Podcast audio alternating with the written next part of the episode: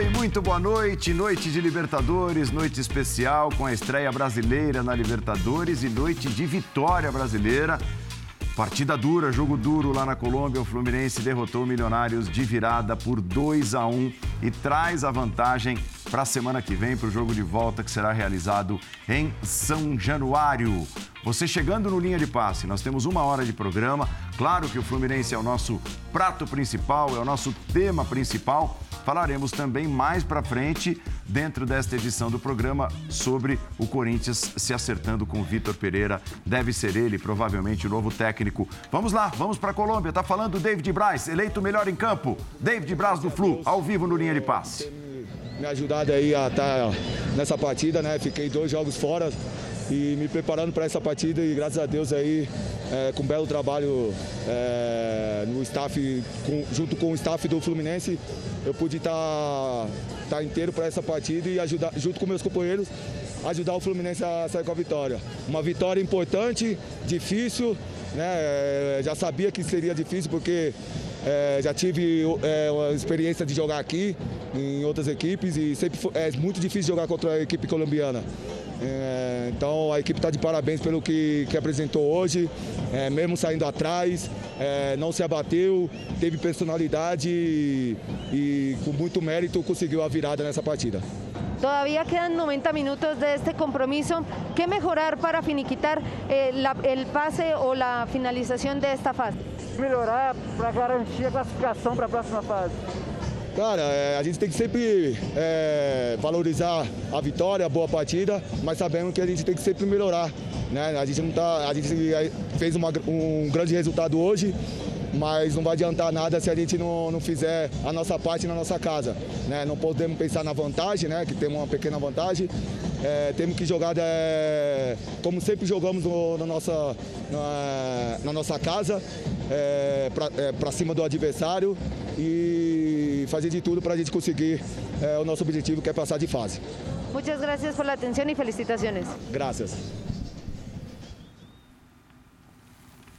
Mandou um graças ainda. Muito bem. Ah, o homem foi eleito o melhor do jogo. Estava ali numa posição de centroavante, zagueiro que é, aproveitando a falha do goleiro do Milionários. Um gol importantíssimo num jogo complicado. E aí depois o Fluminense teve um pouco mais de tranquilidade. Mesmo não sendo superior, como se imaginava no segundo tempo, tendo um homem a mais, né? Jean Pedro Ivo, Léo Bertozzi, Vitor Birner, é esse o nosso time nessa noite. Dá para dizer que o Fluminense teve um melhor resultado do que uma atuação? É, boa noite, Paulo. Eu acho que sim, eu acho que sim, sobretudo pelo segundo tempo, pelo, pelo que a gente esperava da segunda etapa. O resultado é muito bom, e o resultado é muito bom porque evidentemente você ganhou um jogo contra um adversário difícil fora de casa, mas ele é muito bom também pelo que foi o segundo tempo, né? Porque realmente até deu a impressão naqueles cinco minutos iniciais do segundo tempo, com o Fluminense com um jogador a mais, que ele ia fazer valer essa superioridade numérica. Não foi o que se viu na maior parte da segunda etapa, mas aí o Fluminense consegue, né? Principalmente depois da entrada do, do Martinelli ali, encaixar alguns contra-ataques, ele encaixou os passes e, e num deles o Fluminense faz 2 a 1 um. Foi um jogo muito legal, né? Foi um jogo cheio de, de, de, de, grandes momentos, de momentos eh, de emoção. Então você teve expulsão, você teve os dois cartões amarelos logo no início, você teve a lesão do Fred, que a gente lamenta, porque deve ser uma lesão séria, num Muscular, lance né, né? em que ele tinha tudo, porque sendo o Fred ali, até diferentemente do que aconteceu no lance do William, você imagina, pô, agora ele vai guardar e ele não consegue nem sequer finalizar. Mas foi um jogo, realmente, como eu disse, com muita emoção, um jogo cheio de, de momentos cruciais e um resultado que acaba sendo realmente muito bom para o Fluminense. É, alguns jogos dizem, né? Não se joga, se vence. É, eu acho que a máxima vale, é, valeu hoje para o Fluminense, é, por não ter tido a atuação brilhante, é, por ser uma estreia de Libertadores você até conversava comigo fora do ar, por ser um time novo escalado pelo Abel, um time que ele não tinha ainda escalado. Então, acho que por tudo isso, vale muito mais ao torcedor tricolor comemorar a vitória do que olhar para a atuação. É lógico que nós estamos aqui para fazer esse papel, mas ele, torcedor do Fluminense, tem de comemorar muito a vitória hoje. Tudo bem, Paulo? Boa noite a você, Léo, Jean, Birne, o fã de esporte que está com a gente desde a transmissão. O torcedor Fluminense agora só quer saber de comemorar. É e agora a gente tem que entender e valorizar, e tem uma hora aqui na nossa linha de passo para destrinchar. O Fluminense teve um cenário muito adverso no primeiro tempo. E tem um, um gol, até a gente brincava fora do área, o Bertozzi, de muito mais sorte do que exatamente juízo. O cenário teve um, o Fluminense tem um cenário muito adverso também no segundo tempo, com um homem a mais e sofrendo pressão. E consegue reverter isso a partir da mudança do Abel. Acho até que, em tese, poderia ter feito antes, mas ele muda muito bem o Martinelli. O Martinelli, um facão o Luiz Henrique do lado oposto, o Cano, que já tinha traído a marcação, chega para finalizar. Muito interessante, algo que o Fluminense já tinha feito em outras situações. Então, você tem maior parte do jogo um cenário adverso, você conseguir um 2 a 1 numa altitude, sabe, tenta defender pênalti, uma série de situações que se mostraram ali que você não desenhou no início, porque o Fluminense só tinha aquela coisa da altitude no início, né? Altitude fora de casa. Aí tudo começa a dar errado. É o gol que você toma no início, você se monta para se defender e você tem a bola para atacar e não consegue no primeiro tempo. Você demora ali a entender exatamente sua dupla. André e Iago Felipe tiveram muitos bons momentos ao longo da temporada que você apostava muito. Eles não se encaixam, você tem que depois readequar, tirar o Felipe, tirar o Iago, colocar o André numa situação mais confortável com o Martinelli. E aí, mais uma vez, Paulo, algo que a gente tem que pensar sempre: são os meninos do Fluminense. É o Martinelli que entra, é o Luiz Henrique que briga, que cria, que não desiste. Acho que talvez seja o recado. Um Fluminense que apostou muito na experiência no início do jogo, mas resolveu com a garotada no final do jogo. Muito cenário adverso para você sair com 2 a 1 um fora de casa no mata-mata, aquela angústia da pré-Libertadores, que você ainda não está exatamente na fase de grupos, só tenho que comemorar o torcedor tricolor. Você não está nem na. Primeiro, boa noite a todos, é, fã de esporte. Você não está nem na Sul-Americana ainda, né? Que essa, essa, é a fase que pode acabar com o seu ano limbo. internacional. Você fica no limbo. Você vai jogar a Copa do Brasil, Brasileirão, Estadual, mas quando quase todo mundo joga competições internacionais, você ficaria de fora. Então, é, é, é, o prejuízo esportivo, financeiro, de cair numa fase como essa é muito grande. Então, acho que é, é absolutamente compreensível que você é, relativize as dificuldades coletivas e valorize o resultado, né? Deixa você numa situação muito confortável, vai poder jogar o jogo da volta com o adversário tendo que buscar jogo, tendo que sair, se expor, é, é, proporcionando um cenário que para você é mais favorável.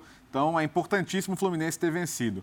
O Cano é o papai do Milionários, né? Até foi destacado pelo Calçado na transmissão. Ele, no Independente Medellín, ele fez gol nos últimos cinco jogos contra o Milionários. 8-8 é. o marcado hoje, né? Exato. Oito jogos, oito gols do Milionários. É, Incrível. É, uma sequência de seis consecutivos agora marcando, se contar esse com o Independente Medellín. Então, estava lá na hora certa, é goleador. Se a, se a oportunidade se apresenta para ele, ele vai, vai aproveitar. E aproveitou num momento muito importante. O Fluminense conseguiu converter a seu favor episódios, né? Então, quando estava em dificuldade ali no começo, a expulsão. Uh, não estava conseguindo criar tanto, vem o erro do goleiro, aproveita com o gol. Uh, o pênalti contra, um pênalti bobo do Iago, desnecessário, a coisa que tem que ser conversada com ele, inclusive. Uh, vai lá o Fábio. O Fluminense não tinha um pênalti defendido desde março. O torcedor do Fluminense marcava pênalti contra no passado, falava, esquece, nem olha. Quase um ano. É, quase um ano. Quer dizer, ano passado, e foi o único ano passado que, que, que o Fluminense não tomou o gol. Então, quando você busca um Fábio, você fala, primeiro, super experiente. Imagina quantos jogos de Libertadores tem na carreira. E é bom pra caramba no pênalti. Então, numa hora ali, você toma um 2 a 1 um contra com um, a, com um a mais ainda, o psicológico pode ir lá embaixo, o Milionários ia certamente se fechar mais, ia dificultar a situação. E quando perde o pênalti, o Milionário se vê obrigado a continuar tentando, continuar se expondo, porque mesmo com o jogador a menos, sabe que é mais difícil ter que buscar o resultado fora de casa. E aí vem a entrada do Martinelli. E foi o grande diferencial do jogo, entrou praticamente em duas, duas ações no jogo, já tinha deixado o Luiz Henrique em ótima condição e acabou fazendo muita diferença. Então, Coletivamente tem muita coisa para rever, alguns gestos individuais ali também, mas conseguiu achar um jeito de vencer e acho que isso não pode não ser valorizado também. Né? É por aí, Vitor Birner. Boa noite, bem-vindo. Obrigado, Paulo. Boa noite a você, boa noite ao Pedro, boa noite ao Léo Bertozzi, né, ao Jean, boa noite aos fãs e aos fãs do esporte.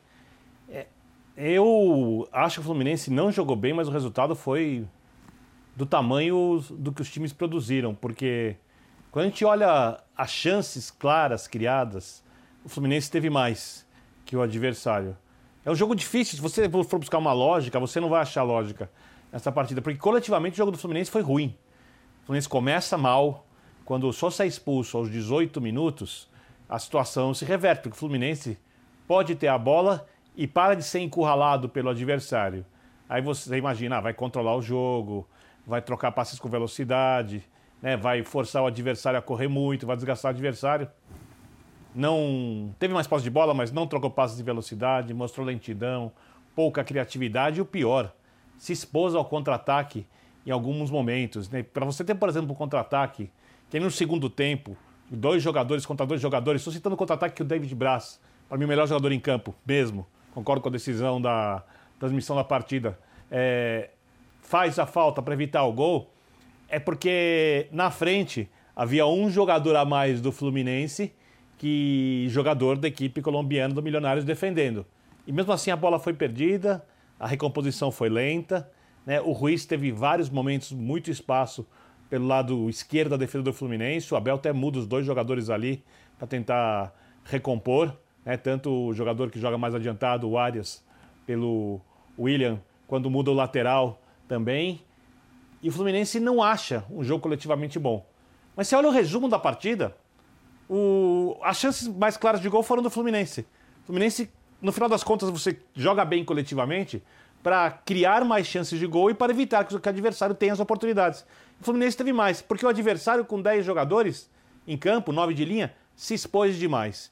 Se expôs demais. E esse segundo gol do Fluminense, o gol do Cano, para mim é um gol providencial, porque o Fluminense é um time que parece muito mais afeito a jogar no contra-ataque do que jogar com a bola, principalmente nesse momento da temporada.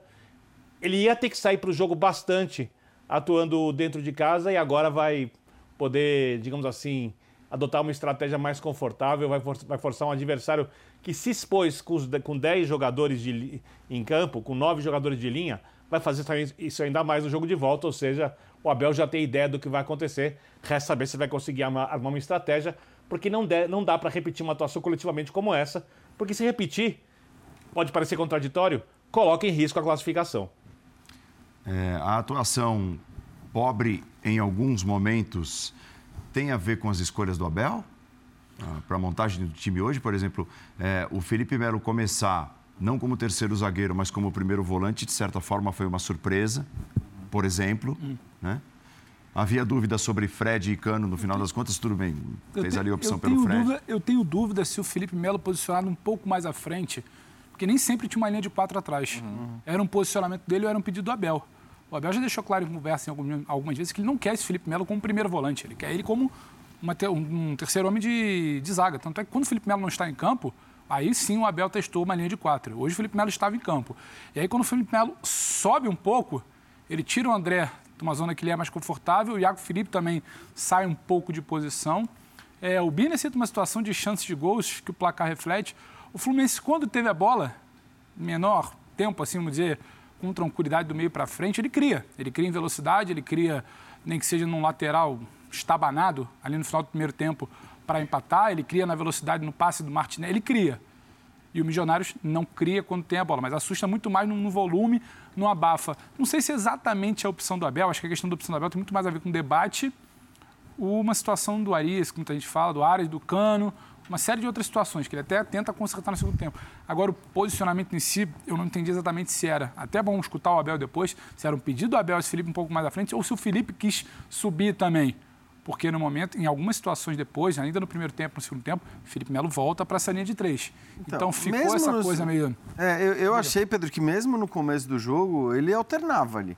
Ele não estava é, é, não estava muito claro. Primeiro, né? Acho que ele vinha para a saída, então, mas sem bola ficava o 4-1-4-1. E, e eu acho que faz todo o sentido do mundo ele vir para a saída, pela hum. qualidade que ele tem também na bola longa. Claro, aí os zagueiros abrem. Os zagueiros abrem. Então, até eu acho que faz sentido. Não, não acho que né, o Felipe ali seja um problema. Agora, também é óbvio que a partir dos 18 minutos, ou seja, né, não tinha passado nem um quarto da partida ainda você já muda o cenário de como tudo. o time adversário vai é. se posicionar. Na hora que o, o Milionários tem um jogador expulso, aí era meio que óbvio, embora no segundo tempo ele tenha até tomado a iniciativa, mas era meio que óbvio que também ele baixaria um pouco as linhas ali, né? É, e ainda mais vencendo por 1 a 0. E aí, realmente, essa principal qualidade do Felipe Melo, porque do ponto de vista da criação, a principal qualidade do Felipe Melo é a bola longa, né? É aproveitar os espaços que muitas vezes o time adversário deixa quando sobe as linhas. E o Felipe é o cara que rouba a bola e que tem até a qualidade para, de repente, dar uma metida para alguém lá na frente. Só que esse espaço não se apresentava mais. Então eu até acho que naquele contexto, é, embora eu tenha entendido a escalação do Abel, mas naquele contexto de o adversário jogando com as linhas já mais baixas, porque vencendo por 1 a 0 e sem deixar esse espaço para o Felipe e suas bolas longas. E o Felipe com o cartão amarelo besta, é bom que se diga, tomado no início do jogo. E eu pensei exatamente o que o Zinho pensou e disse na transmissão. Eu falei, pô, na hora que você toma um cartão amarelo para o Sousa e para o Felipe é. Melo o, Vai dar ruim para ele, né? O Fluminense está em desvantagem. Pô, você tem um volante marcador com um cartão amarelo. E o outro é um cara que só vai tomar o cartão se fizer uma grande bobagem. Se der uma abraçada na se cabeça abraçada de um adversário. Na cabeça do adversário. E também tô com o Calçade, que acho que aquilo ali é, foi uma agressão. Sim. Aquilo ali era para vermelho direto, direto é. nem precisava do segundo amarelo. Mas eu não, eu não consigo ver a escalação do Abel como uma escalação equivocada no início. Só acho que talvez acho... as mudanças pudessem até ter acontecido mais rapidamente, embora no segundo tempo,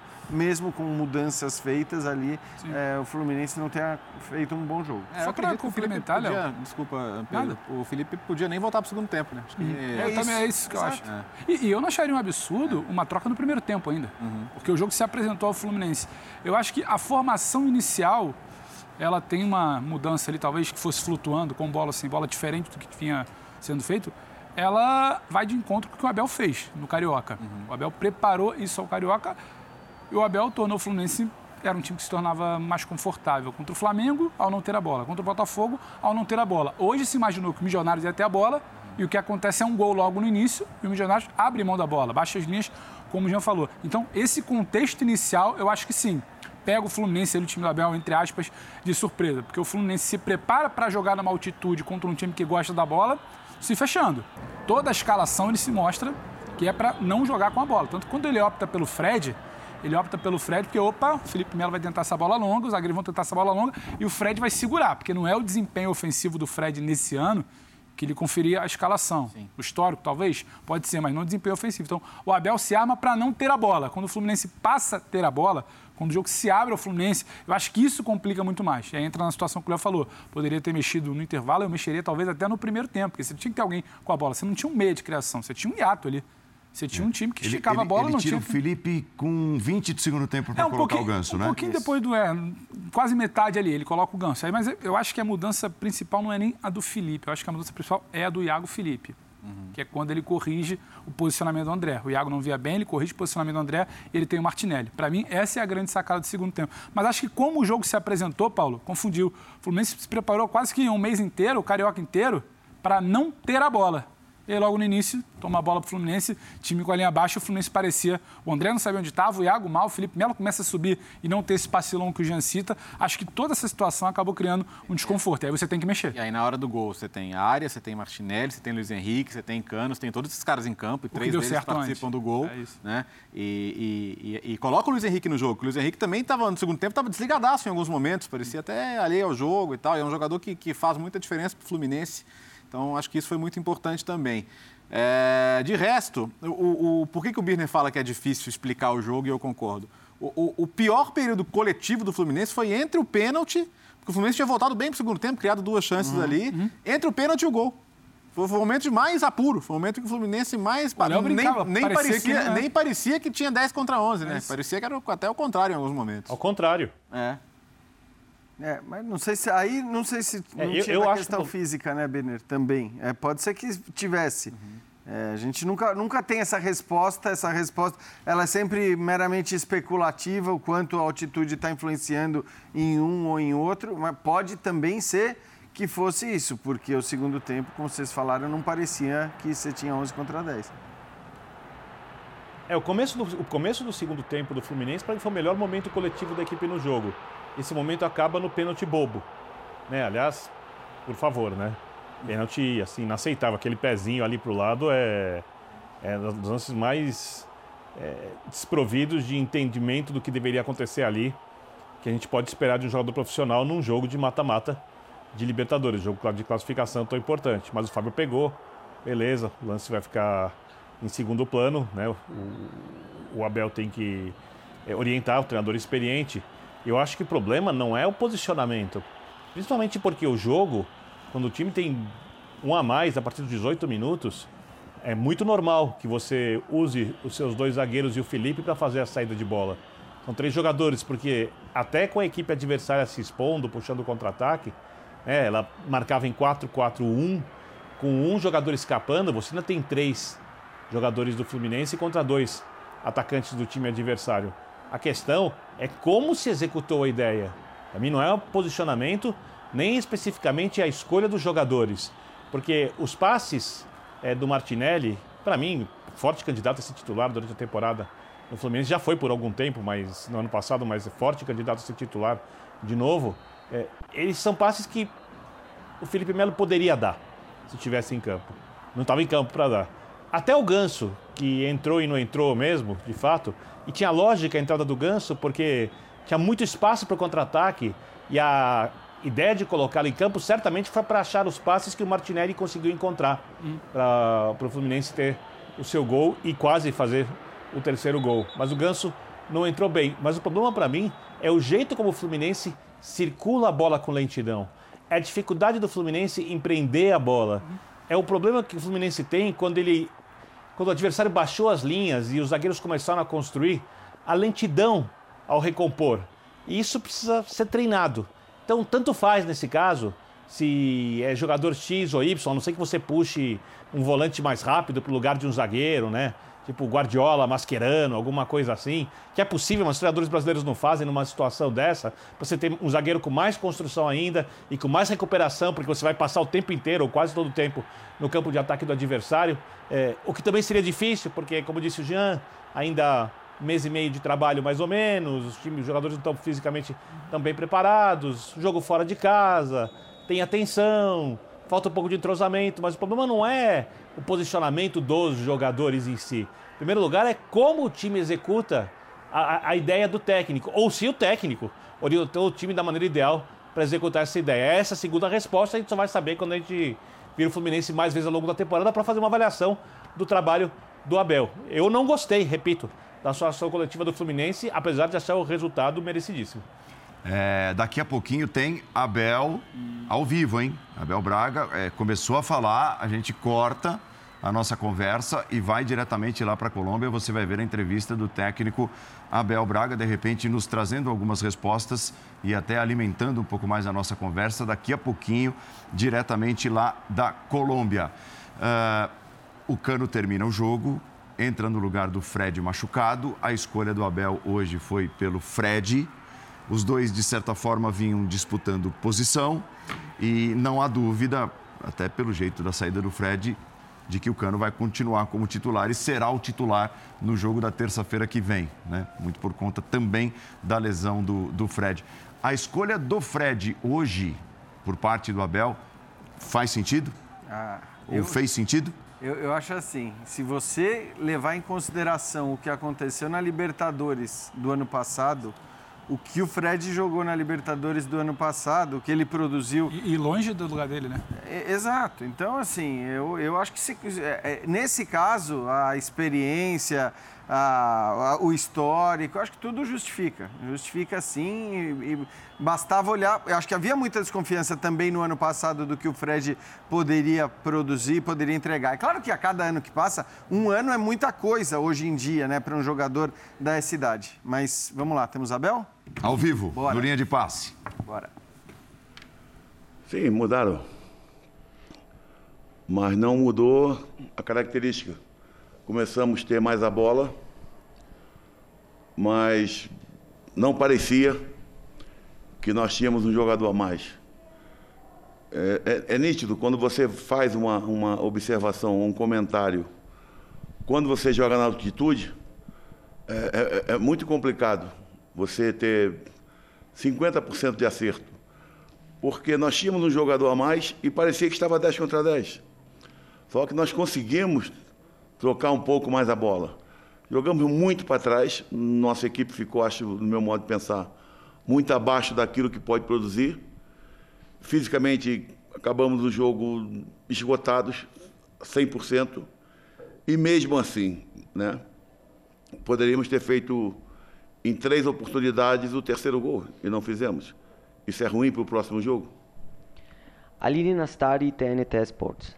Abel, sei que você evita falar em atuações individuais, mas o Fábio chegou generando certa dúvida, certa dúvida no torcedor em jogo de Libertadores.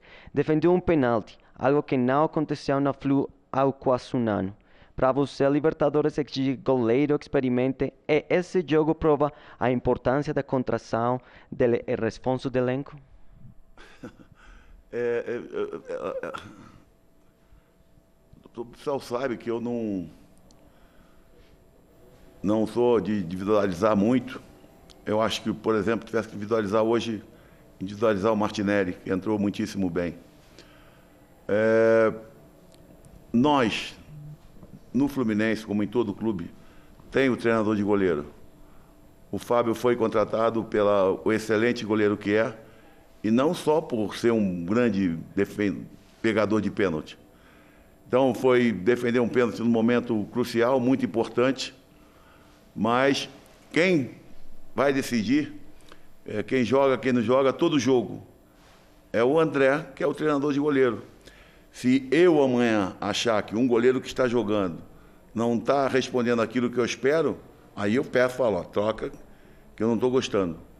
Mas até agora, acho que ambos estão no momento, nesse ano, muitíssimo bom. Luiz Sassá Lanzi. O Fluminense se reforçou para ter um time mais experimente na temporada. Você acha que o comportamento da equipa hoje reflete isso ou ainda sentiu o time um pouco nervoso em alguns momentos? Concordo plenamente. Que nós hoje ficamos devendo muito a nível de criatividade. Tivemos 60% de posse de bola contra 40. Tivemos 32 vezes dentro do último terço do campo, na parte ofensiva, mas fomos uma equipe não vibrou, não não não não, não sei, não sei, sinceramente. Eu acho que é, é difícil cobrar. Eu vou saber isso quando conversar com eles. É, acho que a, a, o problema altitude teve uma influência grande. Nicolás Flores Parra marca Claro Colombia. ¿El partido fue como se lo imaginaba? ¿Pesó la altura más de lo debido? A partida foi muito mais difícil do que eu imaginava. Uma equipe muito, muito, muito jovem, muitíssimo rápida, é, pressionam bem, jogam em triangulação pelo lado do campo. Foi, um, foi bastante difícil. E soma-se a isso, né, o problema atitude que torna as coisas, tornaram as coisas mais complicadas ainda. E para finalizar, Joaquim Brasil, ESPN. Ganso entrou em um momento importante do jogo e deu contra do Rocado outra vez. O 10 está ganhando espaço no time outra vez? Até onde pode chegar este Ganso Versal 2022? Acho que o Ganso entrou bem, o Arias entrou bem, o Cano entrou bem. É, Martinelli entrou muito bem, estou te falando de quatro jogadores. Né? E, e vai ter o momento da, da, da, titularidade. O bom disso tudo é que todos estão trabalhando muito bem. Temos fortificado muito o nosso ambiente, é um ambiente de trabalho espetacular. Mas vamos com calma, porque agora nós temos um clássico no sábado. Terça-feira temos novamente, quer dizer, um clássico no meio de dois jogos decisivos. Muito, muito, muito difícil, porque para nós é resolver, é, botar toda uma equipe no sábado para jogar na terça é muito, é muito complicado. E a equipe vai ser escalada dependendo daquilo que a preparação física e a fisiologia vão decidir. Muito obrigado e parabéns.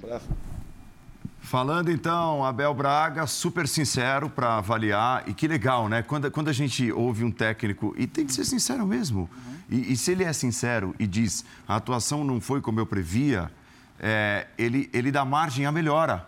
Uhum. Agora, às vezes os técnicos parecem não ver o mesmo jogo que a gente está vendo, uhum. talvez é, é como pra autodefesa. Defender, é. E o Abel foi muito claro.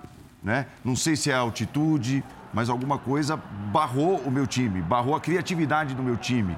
O meu time foi menos criativo do que eu gostaria que fosse, do que eu esperava que fosse. Eu achei isso super, super legal. Até porque para se defender, o melhor que ele faz é mostrar que ele viu o que aconteceu. Uhum. Porque quando o técnico nega aquilo que aconteceu em campo para né, a, a, a obviedade para tentar se defender e dizer que o trabalho dele foi bom, que deu tudo certo, aí acho que ele acaba gerando uma desconfiança ainda maior daqueles que, que o criticam. Né? E, a, e a parte mais importante para mim aqui é a última, né? Já. Ah, tem um clássico no, no fim de semana. Ah, eu abri aqui minha, minha explanação falando do, do que representa esse confronto. Né? É o confronto que, nesse momento, pode acabar o seu ano internacional. Então, assim, o, o, que há a perder na semana que vem e o que há a perder no fim de semana, não dá nem para comparar. Uhum. Então, essa coisa de, assim, é, gerir os minutos. Acho até que o clássico pode servir para dar moral para esses jogadores. Ele citou todo mundo, ele citou quatro jogadores que aqui na, na visão dele entraram bem. Até acho que não no mesmo nível, né? E acho, e acho que alguma coisa do que ele falou desses quatro pode ser uma mudança no próximo jogo. Sem talvez, talvez eles ganhem minutos, só mas acho que o Vitor chamou alguma coisa, depois eu completo.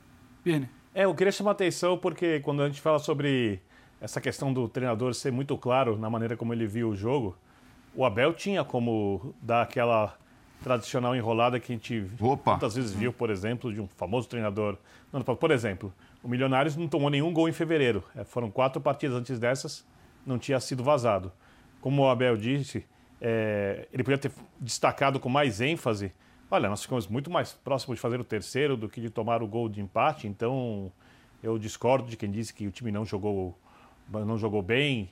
Poderia também supervalorizar a entrada do Martinelli. Eu, por exemplo, não concordo com a avaliação dele da entrada do Ganso. Mas eu respeito a avaliação do técnico porque é, em nenhum momento ele se defendeu e nenhum momento ele não mostrou para a torcida, não explicou para a torcida do Fluminense a avaliação que ele fez da partida.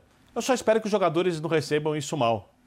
Tá? Eu só falta negócio desse início de temporada, o time ganhou, o treinador foi leve, não buscou ali culpados, não buscou, buscou ali vilões, no, por causa do resultado, pelo, pelo, pelo desempenho não ter sido melhor, o resultado foi bom. Então só espero que isso não caia mal dentro do grupo, porque às vezes no futebol brasileiro, principalmente quando o técnico é daqui, com os estrangeiros, parece que em princípio, quando o cara chega ali com métodos de treino diferentes e tal, há muito mais paciência. É, então eu espero que os jogadores recebam bem esse tipo de crítica e trabalhem junto com o treinador para que as soluções aconteçam para o time jogar melhor na partida de volta. E como disse o Léo, clássico de sábado, nesse momento, é o quinto plano. Olhando Espero ponto, que seja. Olhando do ponto de vista prático, quem controla esse vestiário está do lado dele. Que é o Fábio, é o Felipe Melo e é o Fred. E acho que até as escolhas do Abel andam junto com isso. O Abel tem essa preferência. Porque a gente, o Fábio defendeu o pênalti no segundo tempo. A gente poderia entender quem pede o Marcos Felipe. O Fred tem todo o histórico. A gente poderia entender quem pede o Cano. Felipe Melo, acho que não, porque ele já começa a desenhar o time a partir é, do Agora, Pedro, desculpa te interromper. Assim, eu, eu, eu, eu, não consigo entender você ter o Fábio e pedir outro goleiro no jogo de Libertadores. E, e até, e até para complementar a informação, o André que cito, o André Carvalho, preparador de goleiros, ele terceiriza ali, mas de um, de um tom até razoável de que o André é quem vai decidir, ele que escolheu. O Fábio uhum. será o goleiro do Fluminense na Libertadores é. e o Marcos Felipe será o goleiro do Fluminense nas outras competições. Para a Libertadores é o Fábio. É não vai ter sequência, não vai se desgastar pela idade, mas para um jogo de peso, um jogo decisivo, seja essa segunda pré-fase, seja a terceira, seja a fase de grupos, é o Fábio esse goleiro. Agora a situação do Abel. Mas precisa de ritmo de jogo goleiro, hein? Sim, mas aí é, só, só para explicar. É uma informação relevante a, que o Pedro está trazendo. E, e, uma coisa que eu acho interessante, Também o Abel. Acho o Abel, em alguns momentos da, da carreira, até por situações de vida depois, o Abel foi muito questionado pelo que ele dizia após os jogos. Sim. E é interessante esse Abel de hoje parando e reconhecendo, porque ele poderia também muito bem uhum. se proteger, como disse o Birne, nessa situação dos dois gols. Ora, questionaram muito que meu time só vencia de, 2 de 1 a 0. Hoje eu fiz dois. Fiz dois contra o Botafogo, que era um clássico que importava, ganhei do Flamengo e fiz dois hoje. Ele poderia se escorar nisso e ele não ficou nessa. E achei muito interessante. Só são, discordo. São oito vitórias seguidas do Fluminense. Exato, e ele poderia se escorar nisso também. Opa, Eu só discordo um pouquinho vitória... quando, ele, quando ele fala que a falta de criatividade seria talvez pela altitude por outra coisa. Esse Fluminense tem um problema de criatividade já, apesar das vitórias no Carioca. E talvez isso Mas ele deixou isso jogo... em dúvida, hein, Pedro? Oi, desculpa? É. Eu, falou eu... que não sabia muito bem o porquê, que é, porquê disso tal. Ele falou talvez seja altitude. Ele mesmo divagou um pouquinho sobre Sim, o tema. Não, Birner, tem mais ali. Eu acho que a maneira como ele coloca essa questão da altitude é justamente já conhecendo como são os elencos de futebol no Brasil. É justamente já para não causar esse é, incômodo que você interno. falou. Então, eu não sei, eu vou conversar com eles, vou ver o que foi, se foi altitude, vamos ver. Mas o importante é que conseguiu o resultado. Então, assim, eu acho que ele foi até. Ele foi bem em praticamente tudo. É. Eu acho que ele foi bem em praticamente tudo. Só estou de acordo com o Léo que não dá nem para pensar em estadual é. nesse é momento. E é, interessante ele ir bem, porque, apesar de todo o respeito da torcida do Fluminense, tinha uma, tinha uma crítica, tinha uma cobrança uhum. pelas opções, pelo futebol que não vinha sendo bem jogado no Carioca, não foi uma coisa pontual hoje, estava jogando muito bem, hoje acabou.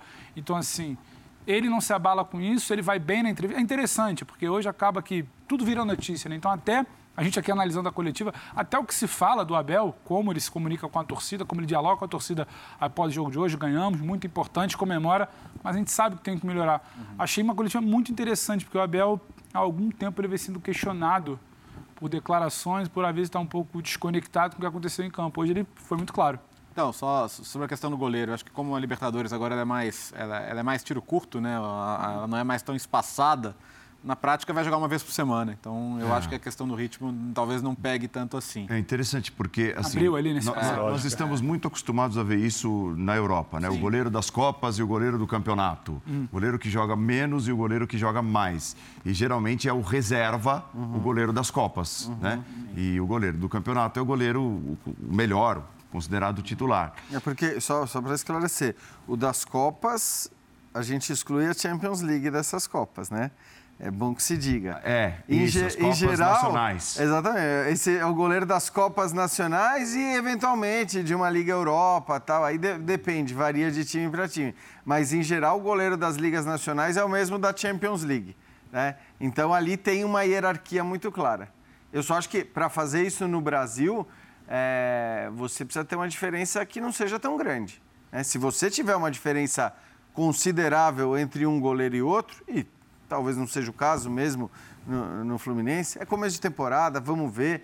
Acho que o Fábio tem a questão da idade é. também, é. que é evidentemente considerado é, pra, pelas pessoas que podem de alguma maneira desconfiar do que ele pode entregar. Uhum. Mas assim, esse negócio eu acho que é uma solução legal, é uma saída que faz sentido, se não houver uma diferença gigante entre um e outro, que aparentemente hoje não existe. É, só, só assim, sobre dificuldades do Fluminense, a questão da criatividade e outro ponto é, transição defensiva para mim. No, no, gol do Milionários, por exemplo, ok, tem o um mérito gigante do goleiro. E tem um outro detalhe interessante também, que é uma coisa que o, que o professor Osório fez na seleção mexicana até na Copa do Mundo.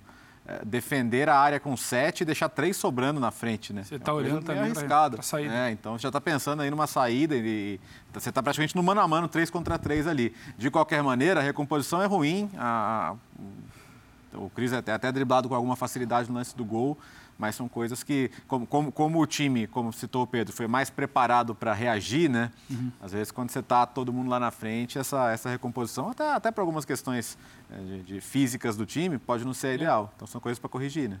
Curioso que o, o, jogo, apesar de ser um tempo muito curto, ele se desenhava menos desconfortável do que o Fluminense imaginou. Então, acho que o Fluminense também, naquele, é. naquele escanteio, ele falou, opa, dá, hein? Uhum. Dá. E aí não teve essa atenção que você falou da, da recomposição. O André demora, o Felipe não volta, o Felipe está dentro da área. Sim. Então, assim, acaba bagunçando ali. Tem a infelicidade também, eu acho, do Cris no combate e acaba sendo esse gol sim. Para eu voltar no tema, então, porque eu acabei cortando o tema, o Jean basicamente falou né, sobre Cano e Fred ah. é, e disse concordar, até pelo histórico também, com a, com a escalação do Fred hoje titular. Vocês concordam com o Jean? Faz sentido? É, eu acho que assim, o Pedro lembrou a questão de, de segurar a bola na frente também, né, uma referência mais física, que pode ajudar nessa questão da bola longa. Agora, eu acho que, que não, não dá para negar que, por, por, como o jogo se apresentou, não foi ruim a entrada do Cano. Né? Pois é. O, o Cano ofereceu. Acho que até isso, deu, é, deu, é, até isso é lógico, ninguém está comemorando lesão de ninguém, muito pelo contrário. Ainda mais de um cara como o Fred. jogou a favor ali. Mas é. jogou a favor jogou, do Fluminense. Favor. As, as, forças superiores, digamos é, e assim. É importante que no, come, no começo do ano você fala, ah, pô, mas tá trazendo o Cano, mas já tem o Fred. Mas é isso, assim, para citar um exemplo do futebol internacional. O Milan tem o Ibrahimovic, mas trouxe o Giroud. Por quê? Chega, chega uma hora da carreira que, por mais importante o cara seja, por melhor que ele seja, ele vai se machucar, ele não vai conseguir jogar todos os jogos. Então a ideia não é que ah, ah é difícil ter os dois juntos. Ok, mas o próprio, calen o, o próprio calendário vai, vai, vai, vai, vai te mostrar a necessidade de você ter os dois jogadores, né? Então, o, o próprio William também já é um jogador mais veterano, não vai conseguir jogar sempre. Acho que é absolutamente normal. Eu, eu acho que é normal, mas posso fazer o advogado aqui do outro lado? Hum. Eu entendo quem pediu bastante o cano. Eu entendo quem pediu bastante o cano. O Léo lembrou o histórico. O Cano, quando entra hoje, tem uma situação assim peculiar ali do adversário, ele toma umas duas, três é. cutucadas ali, ele machuca, como você brincou, esse time. O Cano conhece o ambiente. O Cano, ao lado do John Arias, era quem mais participou de gol do Fluminense nessa temporada. O Fred não participou de nenhum.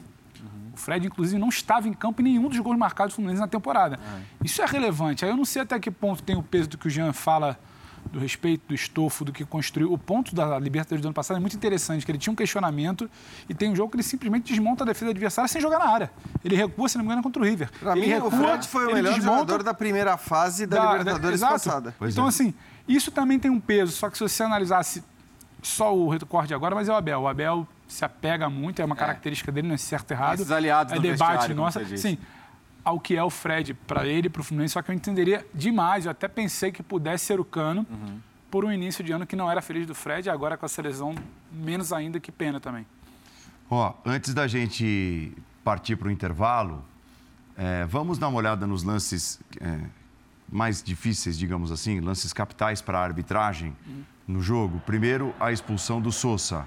Né? O cara tinha metido o gol e ele faz isso aí de uma disputa com o William.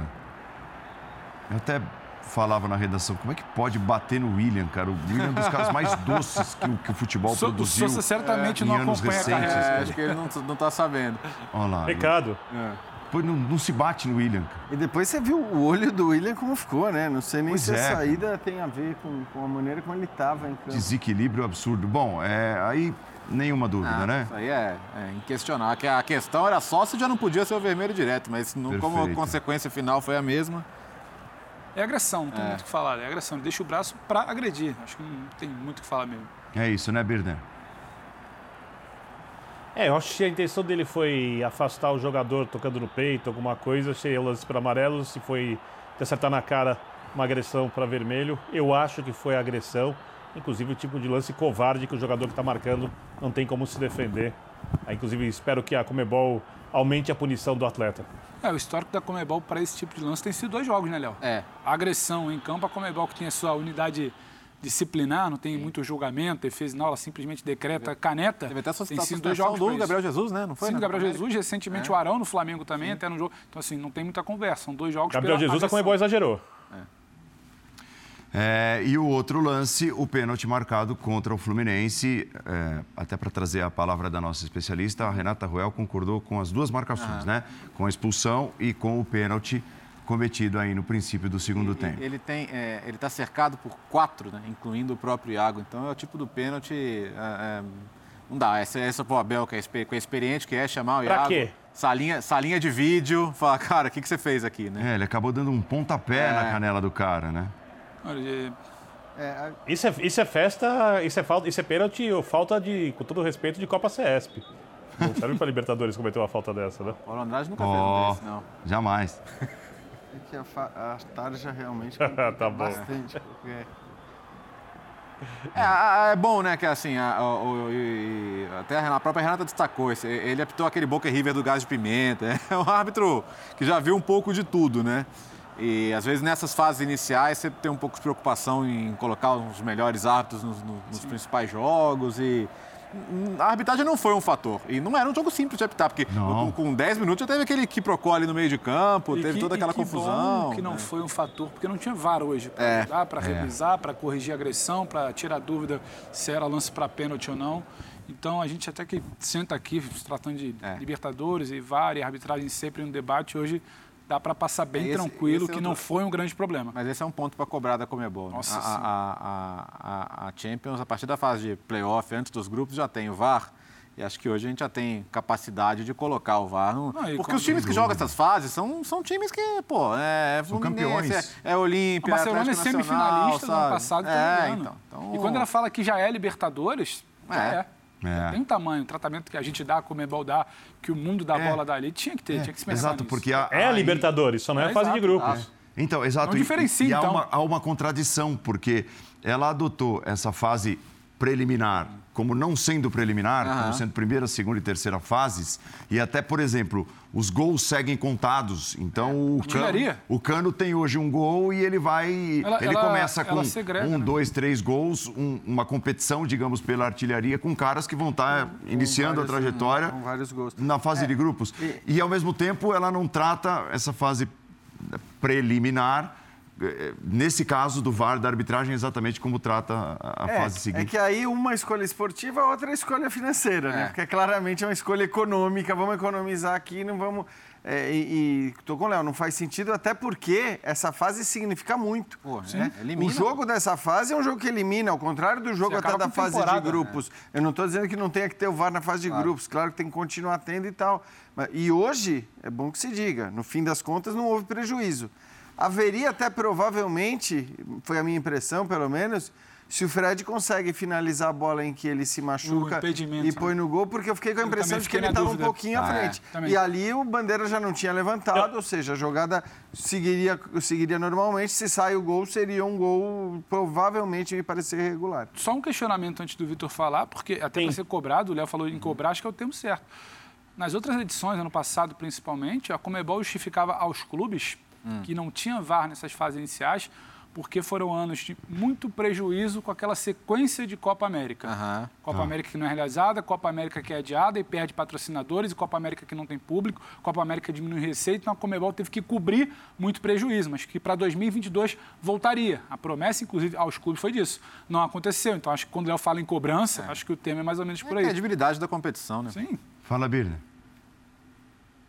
É, ainda bem que a arbitragem foi boa, né? Tem que elogiar a arbitragem.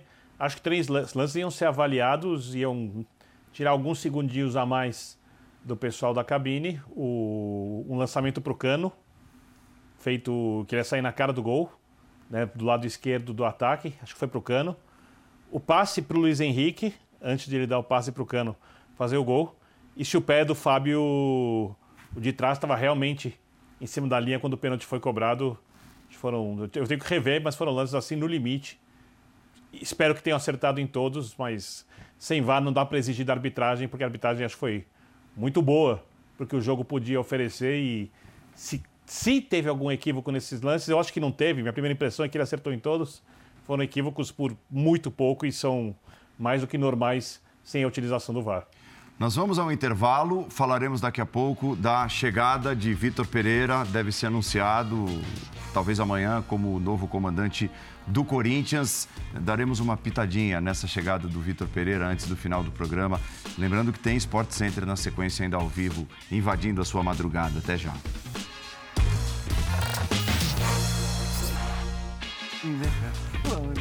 Estamos de volta. Vitor Pereira está prestes a ser anunciado como novo comandante do Corinthians. É ou não é rede social? Dá uma olhada, ó. O Corinthians brincando oficialmente. Presidente em Portugal certamente estava trabalhando. Tem uma foto lá do Duí, não sei se é uma montagem no, Porto, não sei se é uma foto de verdade. Aí depois, boa noite, fiel. Amanhã falamos. É, não me matem, tá? Por que, que a gente cobre ali o, o emojizinho? Talvez não seja um mais educado, não sei. Não, era um, era um, era um soninho. Boa noite. O Dimas não deve estar de bom humor hoje. É, está sempre de bom humor. Ó, títulos de Vitor Pereira. Técnico está perto de ser anunciado como novo comandante do Corinthians. Primeira Liga, dois títulos, Campeonato Português, Campeonato Grego, com a Copa da Grécia, Olympiacos, né? primeiro Porto, depois Olympiacos, e lá na China, Campeonato Chinês e Supercopa da China. Diga-se, ele era um dos um dos planos As né, do Corinthians, uhum. antes dessa coisa toda, envolvendo o Luiz Castro e tudo, parecia descartado e o Corinthians está prestes a anunciá-lo. Me parece uma boa, até pelo fato de o Corinthians ter né, almejado a contratação dele antes mesmo de pensar, por exemplo, no Luiz Castro, que está perdendo agora para o Botafogo. Né? É o, é o certo por linhas tortas? Uhum. A gente ontem falava aqui que não tinha, parece, muita convicção, porque rodou, os nomes que queria não conseguiu, rodou, rodou, rodou, rodou. Talvez dê até para apagar, brincando, apagar o tanto de nome que rodou, porque está voltando em um que de fato queria. Talvez encaixe. Acho que Jean queria falar. Não, não, tipo, cheguei... Então, acho que encaixa por uma situação. A gente vê ali, vai se falar muito como joga, como é o estilo, número de títulos, última passagem. É tudo muito diferente. Ele está vindo para o Brasil. Teve gente que veio para o Brasil deu certo, teve gente que veio para o Brasil não deu certo. Tem, botasse botasse Abel, a telinha do Abel Ferreira, com Exato. os títulos do Abel é. Ferreira antes de chegar no Palmeiras. Passagem, era dúvida. Agora, uma coisa é fato, tem método, tem ideia, está atualizado, sabe que tipo de elenco está vindo trabalhar, sabe como pode fazer esse elenco jogar. Se tem uma pequena diferença do que eu acho que não deu certo com o Silvinho, Silvinho tinha um time que poderia dominar as ações e controlar com a bola do meio para frente, preferia muitas vezes estar com a bola do meio para trás. Uhum. Vitor Pereira gosta de ter a bola do meio para frente. Se tiver algum indício mínimo nesse, nesse primeiro momento, talvez seja isso e ver como ele vai desenvolver a partir disso. E naquela de tem Luiz Castro, não tem Luiz Castro, perdeu Luiz Castro, ficou com o Vitor Pereira, não dá para dizer que o saldo é negativo, né, Paulo? Não, é, é e, assim, em relação ao Silvinho, é, é outro tipo de bagagem, né? É. Um cara com mais de 10 anos de estrada como técnico. As conquistas são importantes, claro, e, e eu, eu, eu, relevo um pouco essa última passagem pelo Fenerbahçe, um time, um clube hoje muito estruturado, desestruturado, como estão todos os, os, grandes na Turquia hoje, né? Não estão conseguindo nem ser, ser protagonistas no próprio campeonato. Acho que é, dá, dá para relevar um pouquinho e considerar um pouco mais o que ficou para trás. E uh, o que eu já vi das entrevistas, do conhecimento de futebol, me parece alguém que uh, procura passar muita compreensão para o jogador do seu papel em campo, do, das estratégias de jogo, estimular esse, esse, esse conhecimento da parte tática. Então, acho que é, é bem interessante. Assim, ajuda a qualificar mais o nosso campeonato. Né? Então, ver, ver, bons técnicos querendo vir para cá, colocar suas ideias. Porque, no fim das contas, o ruim é que se você tiver muito técnico bom, nem todo mundo vai parecer bom, porque só dá para um ganhar, né? E vão tacar a pedra. É, e, e, e, vão apanhar de qualquer jeito. Então, julgar o trabalho vai ser muito importante. E vão jogar melhor. O resultado final, no final das contas, não pode ser a única é. coisa a ser julgada. É que jogar melhor apenas não basta, né, Aqui, né? né? É. 8, a gente de 20, eu li. É, 8 de 20, é, neste momento. 8 de 20 estrangeiros, estrangeiros, dos quais metade portugueses. E faltando... 4 portugueses. 4 de 8 é. Então, e faltando dois meses vai aumentar, hein? Quatro, Faltando dois meses, é. vai cair gente até lá. Não quer dizer que se os, se, se os oito forem os oito primeiros, um ainda vai ser o oitavo. Exato. Talvez fique fora da Libertadores. E vai, ser criticado. Isso nunca me enganou. mesmo, mesmo que ele tenha o é. décimo elenco, se for o oitavo, ele vai ser criticado. É. Eu acho que, assim, os pontos bons já foram colocados pelos companheiros. Você não tem dúvida nenhuma de que é um cara que chega mais preparado, com uma bagagem melhor, quer dizer, um cara que vem estruturado para assumir, né? Com, com, de uma escola que é hoje uma escola importantíssima. Agora também tem essa moda no Brasil de querer, ah, cara, todo português é bom, todo mundo vai atrás do português. Não, primeiro que, de fato, uhum. os Parece portugueses que tem uma escola lá, né? são. Tem, os portugueses hoje né, têm uma escola de treinadores que tem uma qualidade indiscutível, isso não é por acaso. Isso é por conta da formação, pelo processo que eles passam para serem técnicos. Outro ponto positivo é que eu acho que esse é um técnico que chega é, sem rejeição por parte da torcida. Uhum. Como se viu no caso do Silvinho e em tantos outros, não só no Corinthians, rejeição da torcida. Se você chegar com rejeição da torcida, você vai sofrer, você vai sofrer. E ou você vai ganhar um jogo atrás do outro, ou se você ficar brigando pelo título brasileiro por pontos corridos. Na hora que você cair um pouquinho, a paulada vai vir, se você não tiver um crédito. Então, esse também acho que é, é, é um ponto positivo. Não é um cara que chega com rejeição. A dúvida sempre para técnicos que chegam de fora é como esse cara vai lidar e reagir com as particularidades, com as idiosincrasias do futebol brasileiro. Porque a gente tem um futebol muito diferente, muito particular em relação ao resto do mundo e às ligas importantes. Né? Tudo são coisas que não são positivas. Alguns sabem como lidar com isso, outros não sabem. Uns reagem bem, outros não. Isso a gente vai ter que esperar para ver, Bina. É, se ele mantiver as ideias, pelo menos que eu vi um pouco melhor no Porto, para quem não lembra, ele é técnico do Porto naquele jogo clássico que o Jorge Jesus ajoelha, ajoelha né? O Kelvin, é. Gol do Kelvin. Em campo, né? Isso. né? Isso, ele, ele é, é o, o algoz do Jorge Jesus naquele, naquele jogo, o treinador do Porto, né? Ganhou duas vezes seguidas o Campeonato Português. Era um time muito agressivo, de pressão, de saída de bola, de troca de passes em velocidade. Aí eu olho para o elenco do Corinthians. Trocar passes em velocidade, depois de bem treinado, precisa de tempo, o técnico, e tempo para treinar também, não só tempo no cargo, fácil. Olha a capacidade dos jogadores, fácil. Pressão constante em saída de bola, você olha a média de idade do elenco do Corinthians. E aí entra no que o Jean falou. Os detalhes do nosso calendário desumano ou destruidor para quem prepara os jogadores fisicamente, para um cara que é inexperiente nisso, aí eu acho que pode estar uma pegadinha se a diretoria do Corinthians não compreender, se a torcida não entender. E eu acho que tem uma coisa legal da torcida do Corinthians, há muito tempo se avisa para a torcida do Corinthians, olha, a situação é essa, e ela tem paciência.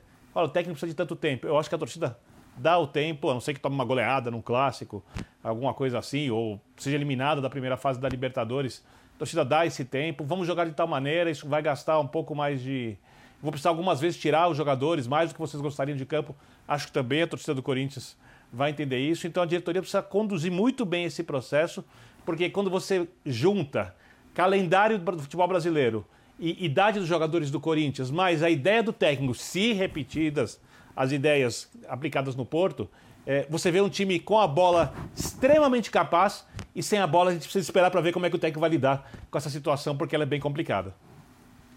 É, mas eu acho que nesse caso, em relação a, ao cara não ter uma resistência logo de chegada, a gente aqui bateu no silêncio da diretoria do Corinthians nessa procura, né? Uhum. Eu, eu bati. Uhum. É, pô, tal, a torcida precisa, você precisa dar uma satisfação para a torcida. Eu acho que eles queriam, acho que eles queriam dar essa cara de fomos no certeiro. É, exatamente. Nos apoiem é agora. Isso, é isso. Eu acho que tem um pouco disso. É, eu acho que, que, que, isso, que isso é importante um... nesse momento. Ó, oh, então o Corinthians escancara que tentou esse, que tentou esse, que tentou Jorge Jesus, que tentou Paulo Souza, que tentou não sei quem, não, que tentou Luiz Castro. no Vitor Pereira lá atrás. Era prioridade. É. Você se defende. Tem um grande amigo nosso que hoje estava na redação hum. com a gente mais cedo, corintiano, que ele falou: mas se perder três, ninguém atura.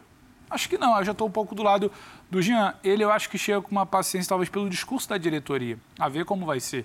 Tem um pouco dessa paciência, assim, infelizmente, esse humor. O ninguém não pode existir, assim. é isso. O, tem, o humor da organizada regula, e acho que a diretoria também sabe que precisa trabalhar com isso, como você pontuou. Acho, é, que, não, acho que eu, tem um pouco sim que, dessa assim, paciência. o que você bateu, Paulo, e, e eu entendo que fazia sentido, é que você num determinado momento, que já fazia alguns dias da demissão do Silvino, 16, 17. ouviu ah, do presidente do Corinthians que não tinha tido contato com nenhum treinador. De... É. Então, assim, aquilo dava realmente a impressão de que a coisa estava muito no ar, de que ainda não havia um plano. E esse uhum. plano ele tinha que existir, uhum. né? Sobretudo se a demissão não tinha sido única exclusivamente por conta da pressão do torcedor. Acho que agora, na, talvez na apresentação, ele seja perguntado até sobre qual foi esse processo que aconteceu para um cara que era um nome lá, na, na, lá atrás, de repente virar depois de muito tempo a escolha. E acho que já falamos aqui, a escolha parece ser uma ótima escolha,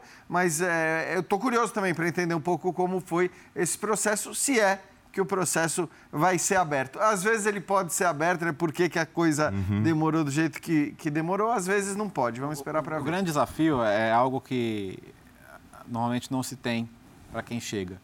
O tempo entre jogos. Né? O Abel várias vezes citou essa dificuldade, né? o, Abel, o Abel Ferreira.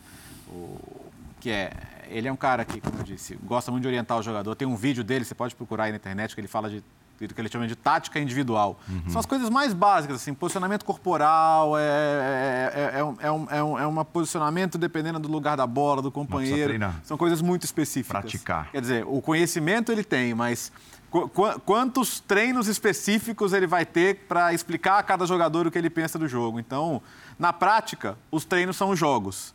Mas aí você tem que ter esse pacto de, de entender isso, né? Pelo menos no primeiro momento. Nós vamos ao intervalo, o último intervalo do Linha de Passe. Voltaremos daqui a pouquinho para o encerramento do programa e já passando a bola, tipo o goleiro lá do Milionários, mandando lançamento novo. Olha lá, Alisson, né?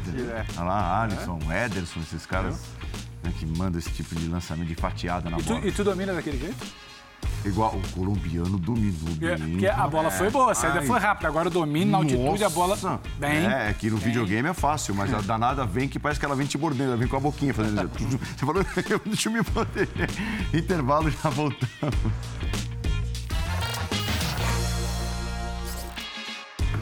Encerrando a linha de passe, chegou, acabou. Vem aí o Sport Center. Obrigado, Vitor Birner. Valeu. Até mais tarde no Linha. Saúde e paz a todos. Léo. Saúde e paz a todos. Aí minha noite termina tranquila. Pedro Ivo. Saúde amanhã. e paz, é. como o Vitor Birner nos ensina. Então amanhã, hoje, logo mais, quarta-feira, 11h30 da noite, uma nova edição do Linha de Passe, com Recopa, com Clássico do Rio, bastante coisa. Tá bom? Valeu, gente. Ótima sequência de semana para todos. Tchau.